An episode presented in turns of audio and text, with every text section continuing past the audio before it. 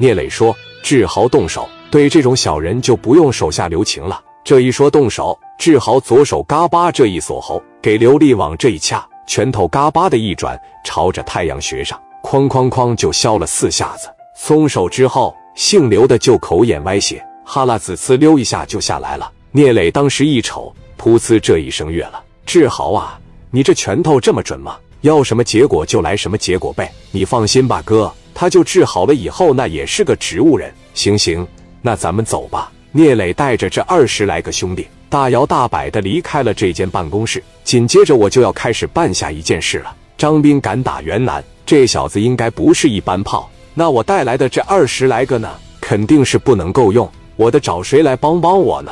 齐齐哈尔应该离哈尔滨不远吧？拿着电话就打给了华新玉工的二掌柜小弟主张之文。张斌这小子原来跟乔四都干过，而且乔四打张斌的时候，小地主也在场。张斌也不是一般炮。聂磊拿起电话本一看，就把电话打小弟主张之文。聂磊在电话里听到老虎呼啸的声音：“文哥，我是聂磊，你干啥呢？我为老虎点药，这两天他好像有点上火，怎么啦，兄弟？文哥，我在哈尔滨呢，我好哥们焦元南让人砍个逼刑，我过来给他报仇来了。但是我现在的人马带的不多，我想请你派过来一帮兄弟过来帮我来宾县打个仗呗。”小南伤的严重不？让人砍了十多刀，人没事。张志文说道：“行，人没事就行。他这实力也不行啊。焦元南小的时候就和我一个劲扬言，说将来长大了以后得成为我四大爷那种人，我还得再好好培养培养他。上宾县打谁呀？”聂磊说：“他叫张斌，是倒腾白糖的，现在应该还开了个旅馆。磊弟，张斌是个瘸子吧？我要是没猜错的话。”应该就是八六年的时候，我跟四哥一块把他打瘸的。聂磊很聪明，直接问道：“那你的意思是这货也挺有实力的？